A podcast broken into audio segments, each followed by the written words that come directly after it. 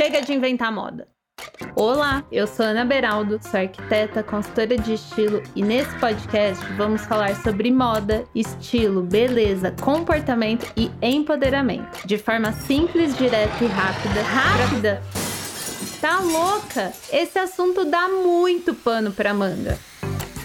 Seja sozinha, acompanhada de amigos, influencers ou especialistas, vamos bater um papo sem tabus, regras ou imposições. Então, bora começar que o assunto de hoje vai dar muito pano para manga. Olá, sejam muito bem-vindas a mais um episódio do Pano para Manga. E o assunto de hoje vai render muito que é como as redes sociais estão nos influenciando. E eu chamei a Bia. Bia, bem-vinda, muito obrigada por estar aqui com a gente hoje. Oi. E aí, tudo bom? Eu não sei se o pessoal sabe que você é chamada de Delão é. nas mídias sociais. Então, eu já expliquei em algum episódio aí o porquê Delão, e eu já avisei que quando vier amigo aqui, vai ser Delão. E, eu fiquei até pensando, eu falei, gente, vou chamar de Ana de Delão, mas vai ser Delão, não tem como mais. É isso.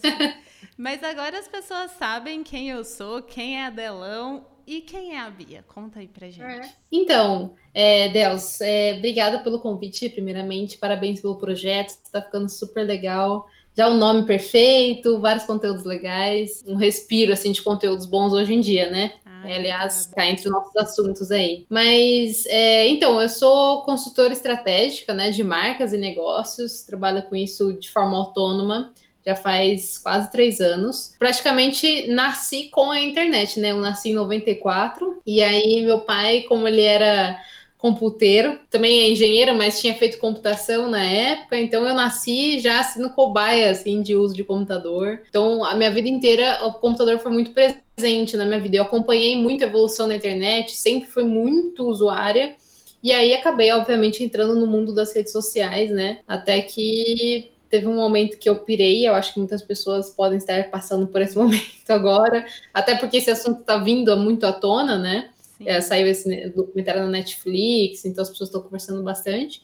Mas é isso, eu trabalho muito com isso, eu acabo trabalhando porque minha área acaba entrando um pouco em marketing, né? nem sempre, mas Sempre que entra, a gente tem que discutir estratégia de redes sociais, então isso está no, no, no, pacote. Mas, mas enfim, é isso. Essa é a minha, a minha história. Acabei ficando um período de quatro meses sem, fiz um teste aí, um detox, hum. até gravei um vídeo. Tamo aí, né? Agora re levemente recuperada, talvez já precise de um novo detox. Sim.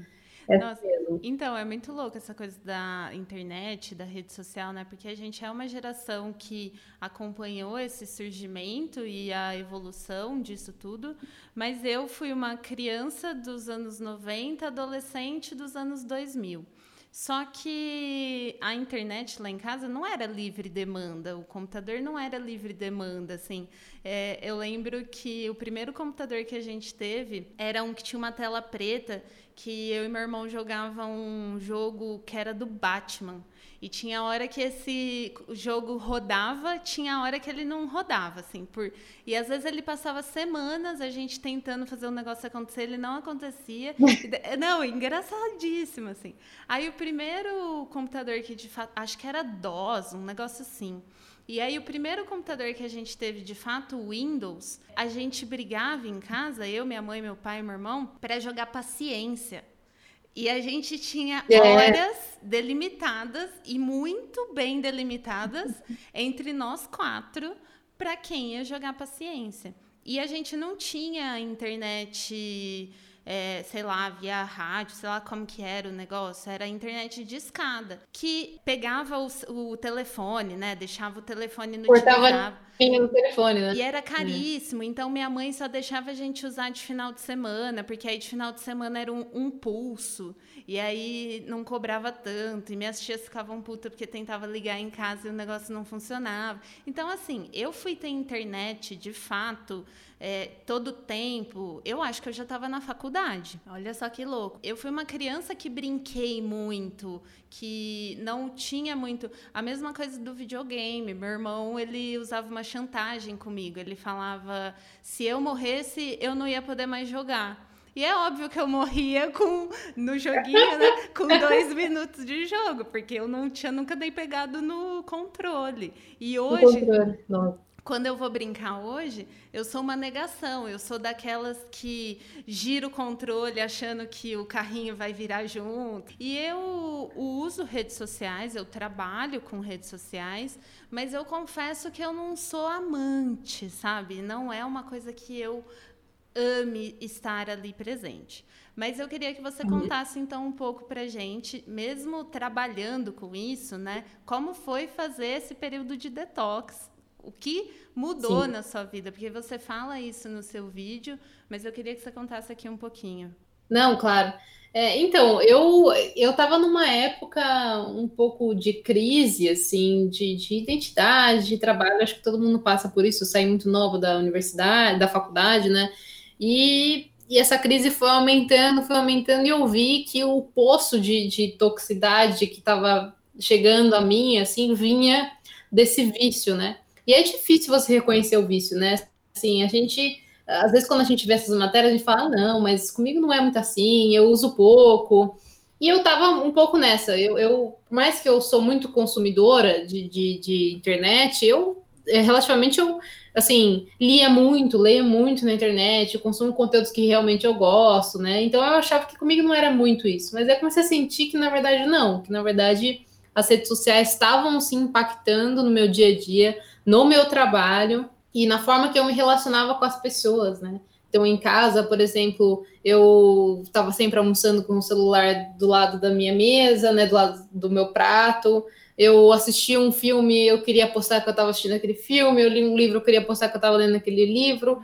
Várias vezes chegava a pensar em ir a lugares pelo fato de compartilhar que eu estou indo, não pelo fato de realmente querer ir naquele lugar, né? Nossa, e a necessidade de praticamente fazer um check-in em tudo que você faz na vida. Tipo, fui ao supermercado, posta que está lá. Fui a não sei aonde, posta que está lá. Então parece que as coisas não estavam acontecendo se eu não tivesse essa, esse check-in assim na internet, né? E também pela necessidade de estar muito acompanhando que, o que está acontecendo no mundo, pelo meu trabalho também, né? Porque eu atendendo a várias empresas, eu precisava saber o que estava acontecendo, como é que as redes sociais estavam funcionando e tudo mais. Aí, um belo dia, eu estava na rodoviária em São Paulo, eu passei naquela livraria que tem ali no, no, né, no vão ali. Sim. E aquela clássica livraria, tipo, ah, vou pegar quatro horas de ônibus, vou comprar um livro aqui.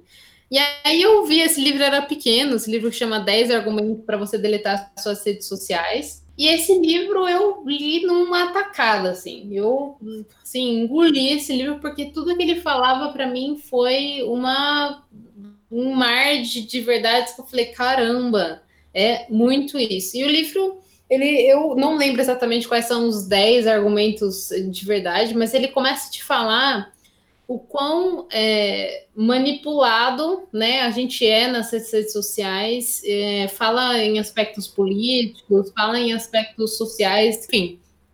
Ele vai falando vários motivos, muito parecido com o documentário no Netflix, de que a gente está vivendo numa bolha, né? E aí, depois de ler tudo isso e ficar mastigando aquilo, eu falei, bom, vou fazer esse teste, vou ficar um tempo sem redes sociais e apaguei tudo. Apaguei Facebook, apaguei Instagram, apaguei absolutamente tudo e praticamente não é, usava mais nada, só usava o WhatsApp, assim, conversando com as pessoas, mas bem menos também. E aí eu comecei a ver também que antes de eu, de eu entrar nesse período de detox, eu estava recebendo aqueles reportes que o iPhone dá, né, de quanto tempo você passa no celular, e eu estava chegando a nada mais, nada menos do que cinco horas, né, de uso é, de internet diárias. E aí eu comecei a falar: meu Deus, cinco horas, não é possível, tá errado isso aqui. Aí eu olhava, a maior parte era YouTube, depois vinha Instagram, depois vinha Facebook.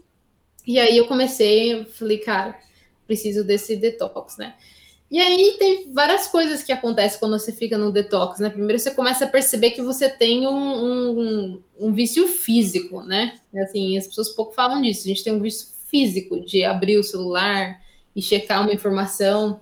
Existe um, uma necessidade praticamente de viciados, assim, de você tem que se aliviar naquela necessidade de informação rápida, e aí você, pronto, acabou, você desliga o celular e, e, e vê, né? E aí a gente está sempre desbloqueando a tela, sempre puxando para baixo, aquela atualização de puxar para baixo. Além de que a minha concentração melhorou muito, eu consegui ficar muito mais tempo lendo livros, porque não sei se hoje como é que se acontece com você ou com alguém que está escutando, mas às vezes você está lendo e você seu fluxo de leitura é muito mais travado do que um fluxo longo, porque a gente lê um pouquinho, checa alguma coisa, lê um pouquinho, recebe uma mensagem. Então, esses fluxos, ou de leitura ou de trabalho, foram ficando muito mais longos para mim, né? E, é, mas o que mais me, me impactou, assim, eu acho, nesse período, foi realmente perceber o quanto de informação desnecessária eu estava recebendo, né? Eu pensei que eu ia ficar uma pessoa totalmente desinformada, sem saber o que estava acontecendo no mundo, que eu ia virar tipo um monge na minha casa, sabe? Tipo, mundo da natureza. E na verdade, é, foi completamente normal. A vida continuou, eu tinha meu trabalho, eu encontrava meus amigos, o, comunicava muito melhor com meus amigos, porque eu ia atrás, né? Eu perguntava o que estava acontecendo, eu ligava para meus amigos. Então, é, eu mandava fotos de coisas que eu queria compartilhar com é, uma pessoa específica, né? Não para o mundo, assim. Então, eu uhum. compartilhava com a família uma foto de eu indo viajar e tudo mais. Para você ter uma noção, nesse período de quatro meses eu, eu fui pedir em casamento e não pude compartilhar isso. Então, assim, no máximo eu mudei meu WhatsApp, a gente mudou lá. E aí o Pedro, que é meu noivo hoje, me contou como é que tinha sido a repercussão, mas assim, tantas coisas aconteceram, fui viajar, tinha tantos conteúdos assim para postar uhum. e, e não postei, e tipo assim, as coisas aconteceram, né? O mundo não parou. Sim. Então eu acho que muitas pessoas têm a sensação de ficar é muito longe da, do que está acontecendo no mundo, mas na verdade você sente um alívio é, de que as coisas da vida elas acontecem, elas acontecem sem as outras redes sociais, aconteceram até agora nesses milhões de anos, Sim. né? Porque agora não ia acontecer. Então, é, eu acho que isso é a maior diferença que eu senti, assim, que a vida, a vida além das redes sociais, sabe? Sim, isso que você falou de ler, é, eu percebo muito, porque eu ando comprando muito livros pelo Kindle, né? E eu aí eu não tenho um Kindle de verdade, eu uso o aplicativo do Kindle no celular. Só que enquanto eu estou lendo, eu recebo notificações. Então, eu recebo notificações de alguém que curtiu uma foto ou mandou uma mensagem, WhatsApp, enfim, e-mail. E, e muitas vezes eu paro de prestar atenção naquilo que eu estou lendo e vou olhar a notificação que acabou de chegar. Coisa que quando eu estou lendo um livro, eu o celular está de lado, às vezes eu deixo ele até virado para baixo para eu não ficar vendo a tela e eu esqueço. E uma das coisas desse documentário da Netflix que ela, eles dão uma dica é desativar as notificações. Essa já é uma dica legal. E Até outra... hoje eu não tenho as notificações. Eu voltei, mas as notificações são todas desligadas. Isso então, é muito importante. E outra coisa que eu acho legal que eles falam é se não ninguém está de fato te vendendo um produto, né? Ninguém está te cobrando para você receber coisas. Então o produto é você. E é importante a gente ter essa dimensão, porque e até o, o quanto a rede social influencia. Eu fico pensando isso, assim. Se a rede social acabar o que, que a gente está deixando de legado? O que, que eu, Ana, estou deixando para o mundo? Porque eu fico pensando assim o quanto a gente dá importância a coisas que não tinham importância. Por exemplo, o número de seguidores. O que, que é isso? Assim, hoje a gente mede relevância de alguém pelo número de seguidores que essa pessoa tem. E Sim. muitas vezes a gente nem sabe se essa pessoa. Hoje tem ferramentas para identificar isso, mas muitas pessoas não sabem que tem gente que compra seguidor.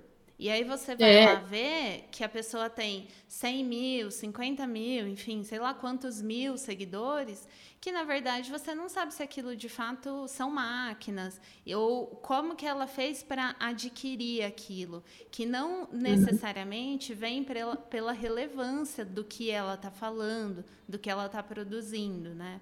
Então, essa, essa necessidade que a gente cria, assim, de tá todo mundo na rede o tempo todo e que é relevante, quem produz todo todo tempo, quem fala todo tempo, aí a gente recebe muitas notícias, né? Principalmente eu que trabalho com a rede social também, é uma ansiedade muito grande, porque todo dia a gente vê algo que precisa ser feito para que uhum. você não diminua o seu engajamento. Então você tem, uhum. tem a história da hashtag, aí tem gente que fala para colocar hashtag, tem gente que fala para não colocar. Aí você tem que produzir todo dia, você tem que falar coisas relevantes todo dia. E a única coisa que eu fico pensando é, eu não sou relevante todo dia.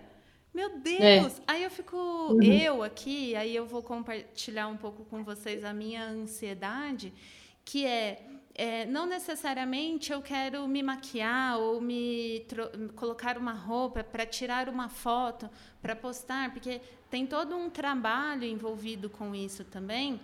Sim. E tem todo um desejo que se cria em cima disso. Que o meu uhum. discurso, enquanto consultora de estilo, é ir contra, né? É muito uhum. a gente pensar o nosso estilo a partir de nós mesmos, das, da mensagem que a gente quer passar, repensar o consumo. Só que, ao mesmo tempo, a, o que jogam em cima de mim é: ah, se você não postar, você não vai ser uma pessoa relevante, as pessoas não vão compartilhar, seu conteúdo precisa ser compartilhável. E aí, a única coisa que gera, na verdade, é uma ansiedade. Uma ansiedade é. sem fim de pessoas querendo consumir conteúdos de outras que, na verdade, passam uma imagem de estarem muito bem, muito bem sucedida, a, a, a sensação que a internet passa, a internet não, né? Aqui depois eu queria que você explicasse um pouquinho a diferença entre internet e rede social. Mas a sensação que a rede social passa é que está todo mundo muito bem, que todo mundo está ganhando muito dinheiro, que todo mundo trabalha no que gosta e que o que a gente vê de pesquisa, na verdade, é um monte de, e inclusive no documentário eles falam isso, o tanto de crianças que aumentou, né, principalmente entre crianças e adolescentes, o nível de ansiedade, de depressão e chegando até o máximo disso, que é o suicídio. Sim. Então, Sim. eu queria. Explica aí, Bia. Eu também queria que você falasse o que você pensa e queria que você falasse um pouquinho a diferença entre internet e rede social, né? Sim. Sim, não, perfeito. Não, muito legal. É, tem vários pontos que a gente pode analisar nisso tudo que você falou, da, da sua experiência, né? Eu acho que o primeiro, essa questão de relevância é muito importante, porque na verdade a relevância é paga, né? A gente esquece disso, mas alguém está pagando para estar mais bem posicionado na sua rede, né? Então, na maioria dos casos. Obviamente, a gente tem casos que as pessoas, por algum motivo, é, existem, sei lá, até alguma análise psicológica de que algumas pessoas que não têm conteúdo nenhum chamam muita atenção, atraem muito engajamento por coisas muito bobas, né? E acabam tendo milhões de seguidores. Mas a maioria das vezes, o, o, a relevância de um conteúdo ela é dada ou por, pela pessoa ter pagado por estar lá, né? Ou por uma seleção, por um outro objetivo do algoritmo que a gente fala, né? Então, é, se o algoritmo sabe que a chance de você se interessar e passar mais tempo vendo aquele conteúdo é maior, então ele vai mostrar aquilo para você. Uhum. Então, a relevância é falsa, ela é uma ilusão, né? Essa questão da relevância é muito séria, né? A gente vê isso tem é, impactos políticos muito grandes, discussão, ódio, porque as pessoas consomem só o que é dado a elas, né? Não necessariamente o que ela vai atrás. E aí já engata também com a diferença da internet, né? Porque o, o, a internet ela é um, um, ela é maravilhosa. Eu particularmente eu amo, eu acho a coisa mais espetacular que a, uma das coisas mais espetaculares que a humanidade já fez, né? Já criou. E aí no começo ela era um mar de criatividade. Para você ter uma noção, é, a internet não tinha, ninguém apostava muito na internet. Todo mundo estava acreditando que ia ser uma bolha. Ah, esse negócio de internet não vai virar nada. Meu pai passou por isso. Argumentar em, em, defesa da internet porque as pessoas achavam que era ser uma modinha que ia passar. E aí teve um cara, por exemplo, que falou assim: e se eu fizesse uma transação online usando esse tipo de conexão, né? Bem no começo, assim. Aí ele fez uma primeira venda de um disco do The Police que foi um, um, disco que foi a primeira venda do e-commerce, assim. Aí ele falou: ah, eu acho que dá para eu acho que dá pra gente usar a internet para vender coisas. E aí, né, corta para, que a gente fala, corta para onde estamos hoje, que o mundo é só isso, praticamente, né? É, e, e, aí, nesse meio social, não existia essa troca social, essa troca social intensa que a gente está vivendo hoje é uma coisa muito nova. E eu acho que a gente só vai ver os resultados daqui muitos anos, né? As gerações que estão nascendo já nesse meio social assim intenso, de tudo está sendo visto, eu tenho que mostrar para todo mundo. É, eu acho que vai ter impactos muito negativos, não sabemos muito, mas a gente acha, né? A gente sempre acha que o tá errado, que o nosso é melhor, o antigo é melhor, mas a gente não sabe muito bem. Mas a internet possibilitava, e ainda nessa conversa, a internet possibilitava uma criatividade muito maior. Cada um tinha um site. O site era praticamente assim, um canvas branco, assim. O pessoal pode fazer o que quiser.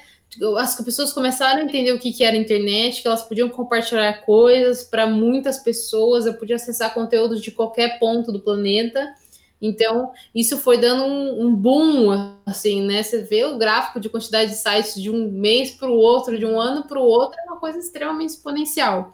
E a gente não é enlatado nesse sistema hoje, a gente era totalmente solto. Então você tinha que caçar o que você queria ver. Você, se você tivesse interesse por um assunto Y, você ia atrás desse assunto Y e ia lá ver. Meio que entrava na selva da internet ali e ia caçando o que, que você gostava, né? Isso foi muito legal, porque você conhecia muita gente, você lia muitos blogs interessantes de pessoas que você falou, nossa, nunca sabia como é que era a vida na Noruega, sabe? Coisas infinitas, assim. E aí agora a gente virou ao contrário de, igual você falou, nós somos os produtos, né? É, existia uma coisa muito bonita na internet que a gente democratizou a, a criação de conteúdo. Antes a mídia, ela, ela a gente fala, ah, a rede social é manipuladora. Não, mas a mídia também sempre foi muito manipuladora, né? Ela tinha um controle total ali da, da comunicação e ela jogava o que nós todos íamos consumir.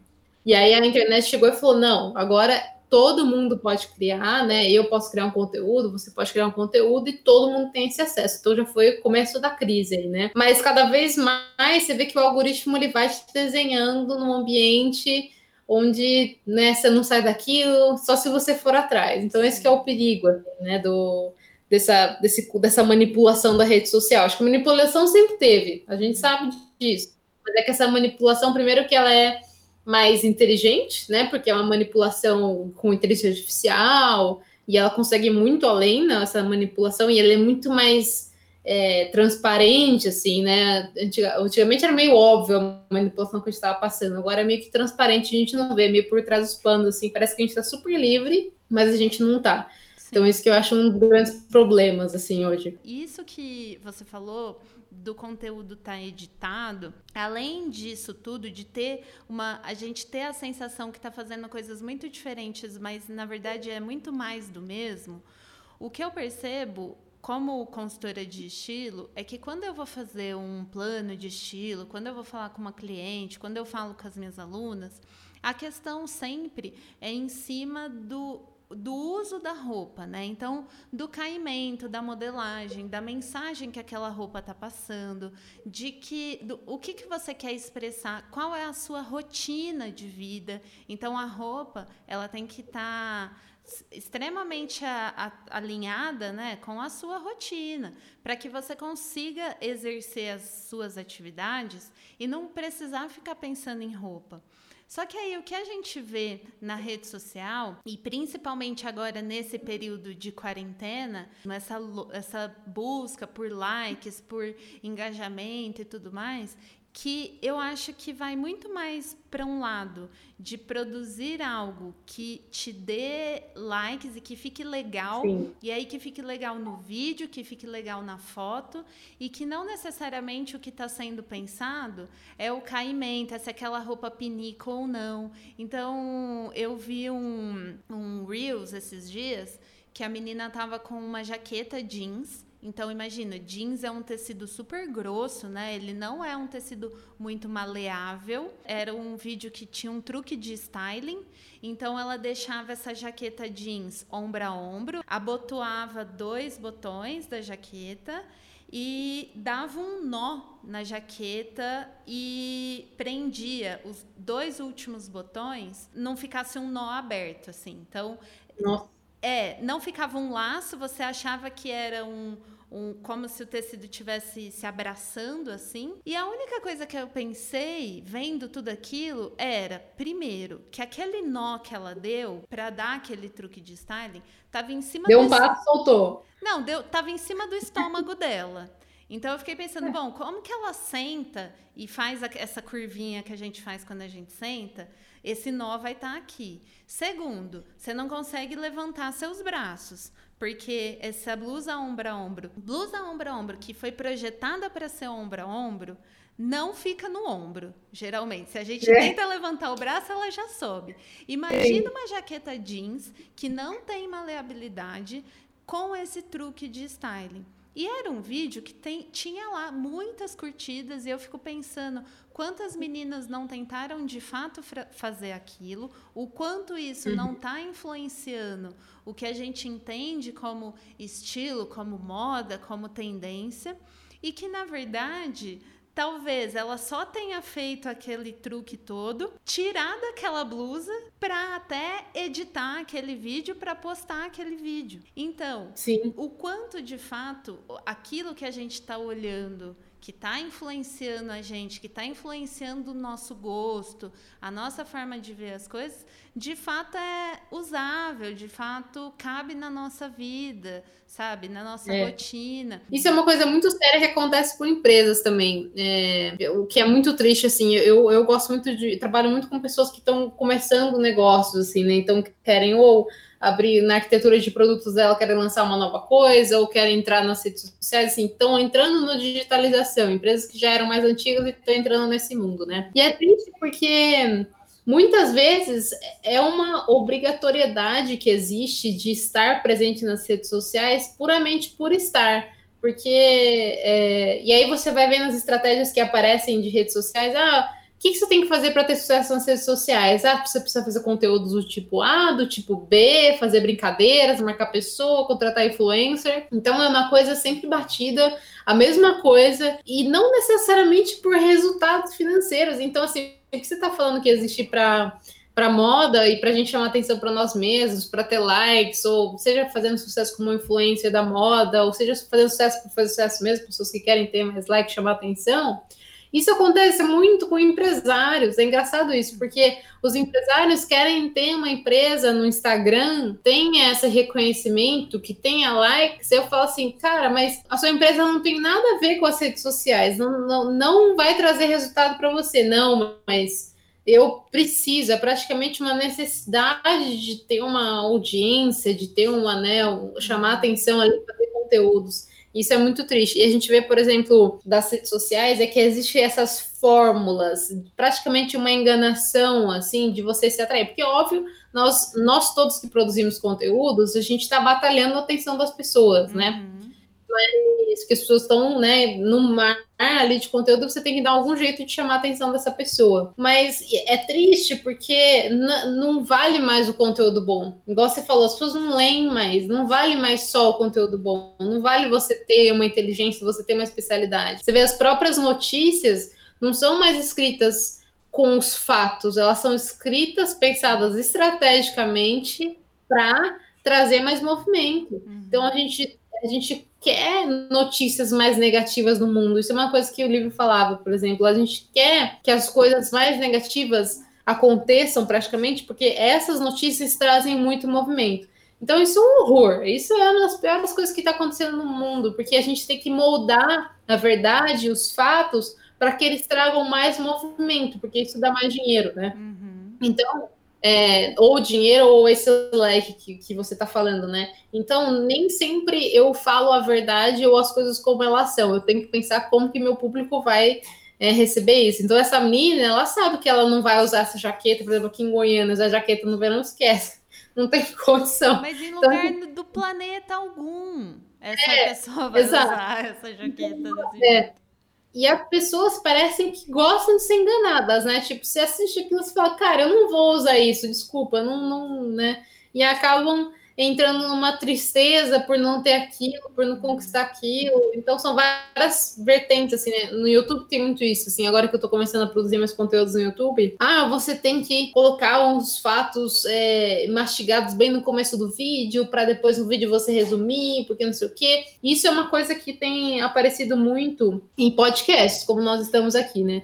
As pessoas achavam assim que podcast não ia virar porque as pessoas não têm paciência de ficar ouvindo. E aí, hoje você vê que podcast está explodindo, assim, né? Então, tem duas vertentes. Tem um lado que a gente está indo para o modelo do TikTok, que é, para mim, parece que a gente está voltando para a época das cavernas, que, tipo assim, começou com texto. Beleza, blog. Aí entrou as imagens, maravilhoso. Texto, imagem, combinação excelente. Aí só imagens, fala, uai, então, calma aí, por que só imagem? Cadê o texto? Não, o texto ninguém lê. Daí você começa a ver que o negócio está explodindo. Aí só vídeo sem nenhum texto e curto, porque se for longo, você não assiste. Mas esse é um lado que a gente vê os jovens entrando muito, que é triste, é meio desesperador. Mas um outro lado, existe muito bom, é que as pessoas sacaram isso, essa, super, essa coisa superficial da internet, estão buscando coisas que preenchem mais. Então, os podcasts estão fazendo sucesso, vídeos de. O, o, um dos podcasts mais famosos do mundo é o do Joe Rogan, né? Que é um cara que ele, ele entrevista desde. Nossa, entrevistou pessoas super famosas, assim, sei lá, desde Miley Cyrus até os candidatos é, à, à, presidência dos Estados Unidos. Então, um cara bem, bem versátil, é um podcast excelente. E aí ele tem duas, três horas de podcast falando, falando, falando, e tem milhões de visualizações. Uhum. Milhões. Tipo assim, todo vídeo dele tem no mínimo um milhão de visualizações. E eu acho, Deus, que assim. É, que os conteúdos reais vão fazer cada vez mais sucesso. Então, assim, o conteúdo dos tipos que você faz hoje, assim, de realmente sendo real, não fingindo, tipo assim, você não finge o que você não tem, o que você não é. Uhum. Então, eu acho que cada vez mais algumas pessoas, graças a Deus, estão percebendo que ela existe uma conexão com a realidade. Você pode ver que a, o, o, quanto mais real hoje em dia, tem muita chance de você fazer sucesso, porque uhum. por um lado as pessoas estão sacando, cara, isso aqui é muito falso, ninguém acredita mais nisso aqui, né? Sim. Então tem Não, E eu percebo isso, assim, quando logo no início da carreira eu tinha que eu decidi ser consultora, eu também passei por um processo de mudança de estilo. E aí eu quase não tinha roupa nenhuma, assim. Eu também passei por um processo de emagrecimento e nesse meio tempo não tinha grana para ficar comprando roupa. E no começo eu achava que para eu ser bem-sucedida e para falar e para estar presente na internet eu precisava ter roupas. E aí eu falei, nossa, uhum. eu vou uhum. atrás de loja para fazer parceria. E não rolou, porque eu era muito pequena, inexperiente e, e tudo mais. E aí, só que isso durou, sei lá, uma semana, duas semanas eu tentando e pensando. E eu falei, gente, mas não faz sentido nenhum. Porque isso não sou eu, não sou essa pessoa que quer ter um monte de roupas, que quer ter recebidos. E, na verdade, eu quero conversar e discutir exatamente com pessoas que estão nessa mesma situação que eu, que é. não tem dinheiro, também não vai gastar um monte com roupa e que querem se sentir bem, que querem se sentir bonitas, que querem ter estilo. Então, eu comecei a produzir coisas com pouquíssima coisa que eu tinha, assim, ali em casa uhum. e, e, focando muito na ideia de versatilizar, de usar mais o conteúdo, mais o conteúdo, mais as roupas e que isso criou uma proximidade maior, sabe? Eu percebo que Sim. é muito, foi muito legal e quem veio, esses dias eu até perguntei nas minhas redes sociais há quanto tempo as pessoas estavam me seguindo e a maioria uhum. das respostas foram desde o início. Então, é. quem chegou não foi embora, o que me deixou muito feliz, porque é sinal de que o que eu estou produzindo faz sentido. E eu sou muito genuína também com os momentos que eu estou passando. Em muitos momentos eu não quero produzir coisas eu tenho uma síndrome da impostora muito forte em mim. Para mim, a peneira que eu me permito passar, ela é muito fina. A régua, para uhum. mim, ela é muito pequenininha. Então, para mim, é, ou a coisa está perfeita ou não está acontecendo, ou eu é, o que eu estou fazendo não vale de nada. Ixi, altas crises aqui. Que muitas vezes isso, para mim, nas redes sociais, é mais difícil de expor. Eu tenho mais dificuldade. Eu tenho, consigo falar isso aqui, mas lá, às vezes, então eu tenho períodos que eu sumo, por exemplo, que eu fico pensando é. de fato na minha relevância, de fato se eu quero contribuir para esse tal desse algoritmo que diz que a gente é. tem que produzir o tempo todo, aí eu entro em É uma escravidão, né, praticamente, porque você você tem esses problemas, às vezes a gente não tem o que falar. Tipo assim, ah, não, você tem que postar uma, semana, uma vez por semana Tipo, sei lá, no tem YouTube. Gente fala, ou, você tem que postar todo dia vez, no Instagram. Todo dia. Assim, cara, todo dia eu tenho que me expor, praticamente abrir para o mundo ali o, ele, como ele depende de você, pessoas como você, né? Obviamente num, num, grau de trilhões de usuários, mas tipo, pessoas como você, se param de fazer conteúdo, a, a, cai uma, né? Tem uma praticamente um dominó atrás, né? Sim. Então eles estão sempre para os produtores de conteúdo e para quem consome, não pode deixar a máquina parar. Então parou, seu conteúdo vai demorar para chegar para todo mundo, tem toda aquela história. Uhum. Então é realmente uma escravidão digital que é, é, triste, assim, é realmente um jogo que é, eu, eu, eu acho que ou vai ter um, um, fim absurdamente tenebroso, tipo Black Mirror, assim, uhum. todo mundo.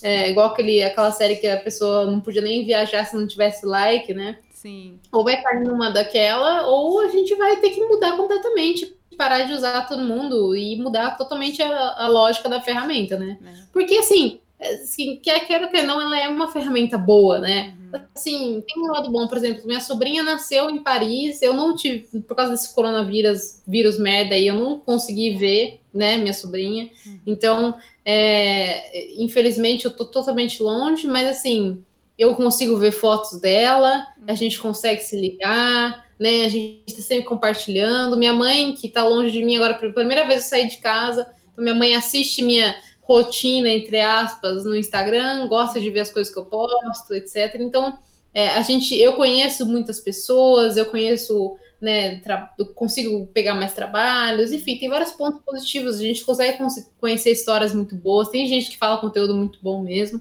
tem seu lado negativo. Isso foi uma das grandes coisas quando eu voltei, eu fiquei, eu fiquei meio com medo, assim, né? Eu falei, nossa, eu vou voltar, vai virar a mesma coisa, sabe, não vai adiantar nada. Mas uma das coisas que eu fiz que foi muito importante para mim é eu abrir toda a minha lista de pessoas que eu estava seguindo e tirei tudo que não fazia mais sentido para mim. Então, coisas que me deixavam muito tristes, por exemplo, assim, ah, aquela coisa do corpo perfeito, né? Antes eu falava, não, eu vou acompanhar o treino dessa menina aqui, porque ela é saudável e ela corre, quero ficar assim. Depois eu fui ver que, na verdade, isso é muito tóxico, porque você nunca chega naquilo, e aquilo vai te pressionando, você vê que a menina tá treinando o dia inteiro, todo dia na academia e você não tá, e aquilo foi me deixando meio louco, então foi tirando essas coisas de, ah, de alimentação, de corpo perfeito, de pessoas extremamente milionárias, meninas extremamente influencers, que tem uma vida que é falsa, que é um cinema, e a gente acaba acreditando naquilo e vai indo e acha que a vida, a, gente, a nossa meta é ser aquilo. E que ela é paga, né? Ela tá, receb... ela tá recebendo para é. ter aquilo. A grande questão é Exatamente. é essa, ela passa a sensação de que a vida normal daque, dela e de qualquer pessoa pode ser daquele jeito, mas o que eu acho uma coisa muito legal hoje em dia é você ser obrigada a sinalizar que uma publi é uma publi. Então tem que colocar é. lá hashtag publi, hashtag patrocinado, sei lá como que fala. Uhum. Então, uhum. acho que é, na, hoje em dia, pelo menos, fica um pouquinho mais claro, um pouquinho mais evidente de que não necessariamente aquilo é de fato a vida daquela pessoa, mas que ela está executando um trabalho que é divulgar o produto daquela marca XYZ. Exatamente, exatamente.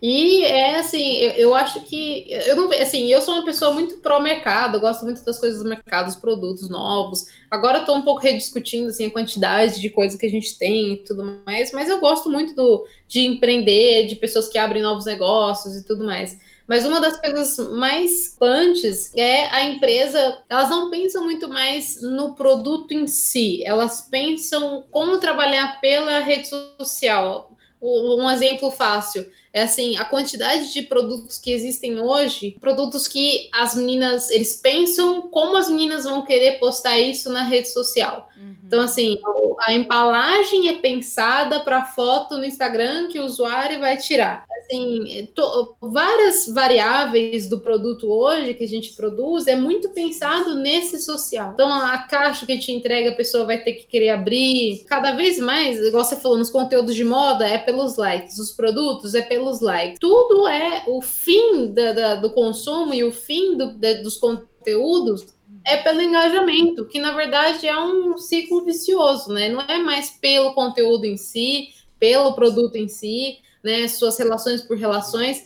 Então, hum, esse que é o maior problema para mim. Eu vejo isso com empresa, vejo isso com pessoas. Uhum. As empresas estão deixando de, de, produzir coisas que realmente são boas para seguir um fluxo do que funciona na internet, né? Sim. Então, e outra coisa. Ah, vamos ver isso funciona na internet, né? Vamos falar isso que isso dá coisa na internet. É Sim. É triste, porque a gente escolhe mais pela fama do que pelo conteúdo, né?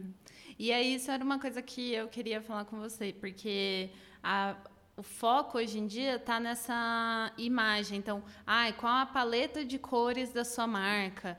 Qual o logo da sua marca? Então, antes da pessoa ter algo alinhado a um valor, a um princípio, estamos pensando aí nessa. Ai, qual, qual, qual vai ser as cores, qual vai ser a frequência de postagem. E eu vejo como isso influencia também na moda, ao pensar, ao invés de pensar, sei lá, conforto, ou então de fato o que você quer expressar para o mundo, a gente pauta muito o estilo na beleza. Então você tem que estar tá uhum. bonito e a sensação que eu tenho é, é essa angústia de parecer que a gente tem que ser sempre uma fashionista, sabe? Sempre Sim. vestir algo que está da última tendência, da última moda, exatamente porque a gente é bombardeado disso o tempo todo. E o estilo, não necessariamente ele precisa estar tá pautado o tempo todo em estar bonita. Assim Sim. como uma marca, ela não precisa necessariamente estar pautada em ter o logo mais bonito, com as cores mais bonitas. Até me faz pensar, assim, uma coisa que está acontecendo muito é a publicidade, né? Assim, eu, eu não, eu acho que esse podcast, né, não podemos entrar na questão de discussão de valores ou essas coisas assim. Ah, sei lá, a Natura faz uma propaganda lá com uma pessoa trans, né? Sim, nada, não entraria nesse ponto de jeito nenhum, mas o que eu acho engraçado é que as pessoas verem isso como uma pura bondade da Natura, uma coisa super.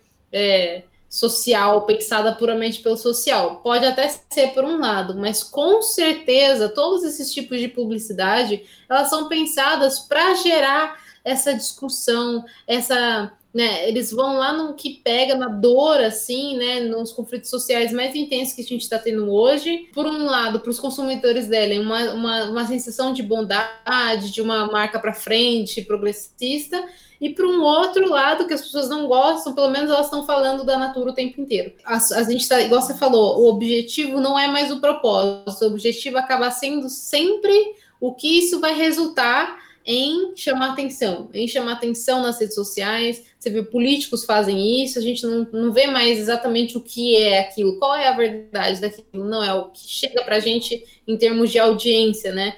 Isso é muito triste, porque a gente acaba dependendo só de coisas que funcionam ou não nas mídias sociais, não necessariamente o que você acredita ou não, né? Tem coisas que você não pode falar, tem coisas que você pode falar, depende da audiência. Às vezes vale muito mais a pena você procurar as notícias puras, as informações puras, que não, ainda não foram trabalhadas pelas mídias, né? Então, foi um dos grandes problemas que até foi falado no, no, no, na série, né? Eu achei um dos melhores pontos que a série é, fala, mas é assustador, assim, sabe? o que vai acontecer lá para frente por causa disso, né? Mas você sabe que isso da Natura, eu acho que a Natura tem um posicionamento muito genuíno e ele vem desde antes de toda a discussão que a gente tinha está tendo agora, né, de gênero, de representatividade, que a Natura foi uma das primeiras empresas a trazer mulheres com diferenças de corpos. A, a Natura trouxe mulheres com vitiligo, por exemplo, que era uma coisa que não aparecia. Então, isso está dentro muito da política dela de, de trazer a diversidade, né? pautar uhum. a sua publicidade para dar espaço a pessoas que antes não tinham espaço. Isso eu acho incrível, mas o que acontece é que tem muitas uhum. empresas que dão espaços é, únicos exatamente para aproveitar essa onda. Então você é. você vai numa empresa que traz mulheres, traz mulheres pretas, traz tra pessoas trans para propaganda, por exemplo, né, para o anúncio, mas aí você vai ver a, os sócios majoritários são todos homens brancos. Ou é, então, é, a maioria dos seus funcionários são homens brancos cis hétero tal. Então eu acho que a questão toda é quando isso não está dentro de uma política global de comunicação e abordagem da empresa. Então, por exemplo, é. tem empresas hoje em dia, a, acho que a Ambev fez isso, se eu não me engano, abrindo trainee é, específico voltados para pessoas pretas. O que eu acho incrível. Porque é, a, a Magazine tem... Luiza fez isso agora, né? É, a Magazine, a Magalu, né? Eu acho incrível porque a Magalu, por exemplo, tem uma campanha voltada para empresas que fazem ações para mulheres que sofrem violência doméstica. Então, ela é uma empresa que foi construída por, por uma mulher. Então, quando a empresa tem essa ação que ela vem junto com todo um discurso, e aí é lógico que a gente pode ter empresas que estão se reinventando. Então, é, teve um desfile da Versace, por exemplo, que eles trouxeram mulheres é, curves, né, plus size para a passarela, mulheres gordas. E o que é incrível, porque a gente vê uma transformação em um mundo que era dominado majoritariamente por mulheres é. magras. Então isso é incrível e precisa ter essa mudança e ela é. E a internet ela consegue ter muito impacto nesse sentido, né? Tipo assim, uma, uma ação dessa ela vai pelo planeta inteiro, né? Sim. Então exato. é muito impactante essas coisas. Então eu acho que mesmo que às vezes a empresa traga isso visando o like, visando a coisa. Isso que é uma coisa legal da internet, que o resultado, querendo ou não, é algo uma que, boa ação, que né? traz algo positivo, que é uma boa ação, é. que é a da diversidade, que é a da representação, que é a da a gente discutir esses padrões que são impostos. Então, apesar de, dos pesares, né? apesar de ser talvez algo que seja pautado em querer mais visibilidade, se isso vem e tra traz alguma transformação, eu acho que isso é uma coisa até interessante. É, então, é, tanto nas, na, acho que o importante aqui a gente acho que já pode ir se encaminhando para o fim e o que eu penso sempre hoje, eu acho que é o que me norteia muito, que a gente precisa tomar as nossas decisões muito pautadas por nós, porque todo mundo cria opiniões e tudo sobre tudo, todo mundo tem opinião para dar da vida, da política, da economia. Então, a gente precisa se fortalecer para tomar as nossas decisões, para estar tá nesse meio que a gente está, né? E olhar tudo isso que chega a gente, esse bombardeio de informações, com um olhar muito mais curioso, com um olhar muito mais atento e tomando muito cuidado com a geração mais nova, né? O que, que a gente está produzindo, é. o que está impactando essas crianças. A gente estava comentando até aqui antes do episódio começar. Eu falei para Bia que eu assisti um filme que chama Mignons, né, que é Lindinhas em português, e é de uma cineasta e roteirista franco-senegalesa. E ela chama Mayona Decouré. Ela fala de uma menina que vive em uma que vive uma cultura muito engessada, né, muito tradicional, que é a cultura islâmica, e ela passa por esse processo de começar a querer romper as barreiras desse, dessa prisão que ela vive ali dentro da tradição que ela vive. E o filme foi muito criticado, porque é, a Netflix fez uma campanha meio sensacionalista, e aí falaram que o filme incentivava a sexualização infantil e tudo mais. Mas na verdade o filme ele traz uma discussão muito pertinente, assim, muito brilhante, que é o que é ser uma mulher livre, né? Porque liberdade é expor corpo ao crivo, manipulação aí da sociedade patriarcal, ou então é, sofrer essa coisa toda da religião, por um lado, ou então essa sexualidade que é moldada por padrões machistas eurocêntricos que reprime né, a sexualidade da mulher. Então, ou a gente é, ali no filme mostra essa repressão da sexualidade pela religião ou pela sociedade em que a gente vive.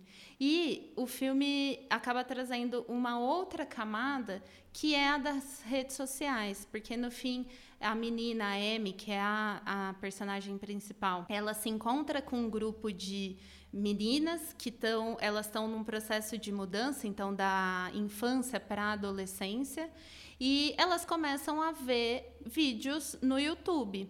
Uhum. E os vídeos uhum. de dança mais que tem mais like, que tem mais visualização no YouTube, são de mulheres que estão dançando de formas mais sensuais e com roupas curtas. E aí, aquelas meninas que querem participar de um concurso de dança e que querem ganhar esse curso de dan concurso de dança, começam a fazer aquele tipo de coreografia que, na verdade, elas estão vendo que tá bombando, sabe? Que tá fazendo sucesso. Sim. E elas, como crianças, não pensam aquilo de forma sexualizada, de forma. Mas a gente que está vendo, por ser adultos, por ser mais por ter esse repertório, a gente vê com esse olhar. Então, pensar também no documentário, no Dilema das Redes, eles falam sobre isso, da falta de regulamentação de, de, do que é entregue para crianças. Porque quando a gente tinha conteúdos vindos só da TV, a gente tinha lá uma regulamentação que determinados tipos de propaganda não podiam passar em horários que passavam desenho animado, por exemplo. Sim, inter... eu tinha um limite, né? Exato. Exato. E na internet, isso se perde, né? Ele, é. A gente não tem isso. Então, como lidar com essas mulheres, né, com principalmente mulheres, porque, enfim, esse assunto é muito mais voltado para isso, mas com essas meninas que estão recebendo esse tipo de conteúdo produzido e e construindo a sua criatividade, a sua sexualidade, a sua relação com o corpo, vendo esse tipo de conteúdo. Então, o filme, para quem aqui não viu, veja, ele é um filme sensível, instigante e que faz a gente de fato repensar e também repensar, né, não só isso tudo, mas a forma como a gente está lidando e principalmente como as nossas crianças estão lidando aí com as redes sociais. Você viu é, esse não, filme? Perfeito. Bia? Eu não assisti esse filme, fiquei curiosa até. E a rede social por si só, se for pensar, ela é uma inteligência artificial, uhum. mas a gente acabou usando para coisas negativas, né? Então, por mais que a gente ache que essa pessoa, ah, ela tá livre, ela pode mostrar o que ela quiser, às vezes a gente, por que que a gente está se expondo? Por que, que é tão necessário? Por que, que a exposição chama tanto atenção hoje da mulher, né? Então, essas são as coisas que a gente tem que prestar atenção. E aí, é, Deus, eu acho que, para finalizar, eu acho que a gente poderia também voltar um pouco, você estava falando antes do, da questão do filme, dessa, dessa necessidade de estar tá sempre pensando em impactar muitas pessoas, disso tudo, das redes sociais e do detox que eu passei, e, e de tudo que a gente conversou aqui, para mim, o que eu gostaria de fechar é que a gente tem que se importar menos com a quantidade de impacto que, que algum conteúdo vai fazer. Se você é produtora de conteúdo e se você é apenas consumidora, selecionar exatamente o que te faz bem, não necessariamente o que está muito em alta, o que tem muito seguidor, né? Porque a gente, o, o, você deve sentir muito isso. Eu que agora estou começando a, pô, é, aparecer mais e, e postar mais conteúdos, eu sinto que duas, três pessoas que me respondem e conversam sobre o que eu falei já é tão legal, parece que eu já impactei de tanta forma, porque a gente perde um pouco a noção. Por exemplo, ah, eu tive 100 pessoas que visualizaram meu vídeo. Nossa, é, é pouco, é muito pouco para o que a gente tem na internet. Mas se for pensar, 100 pessoas sentadas na frente de um computador numa sala assistindo o seu conteúdo. Cara, é muita coisa. Sim. É que a gente perdeu um pouco essa noção. Então, eu acho que a gente tem que pensar menos em quanto a gente impacta, tirar esse tamanho do mundo que a gente colocou na internet, uhum. e mais de que forma a gente está impactando, né? Uhum. Como que a gente está impactando, o que, que você está consumindo, o que, que, te faz bem. Se a menina de trilhões de seguidores te faz mal, não, não, ela não é dona da verdade por ter 300 milhões de seguidores. Faz, siga quem você acha que te faz bem, sendo que essa pessoa tem 1.120 seguidores, né? Uhum. Então, eu acho que essa é a grande diferença para a gente começar a ter mais controle sobre o que a gente consome e o que a gente produz, do que ficar esperando de uma coisa que funciona de forma automática e praticamente pensada só por interesses econômicos, né? Sim, eu acho que é aquilo que eu falei, tipo, se a, inter, se a internet, se as redes sociais acabarem, o que, que aquela pessoa deixa para você?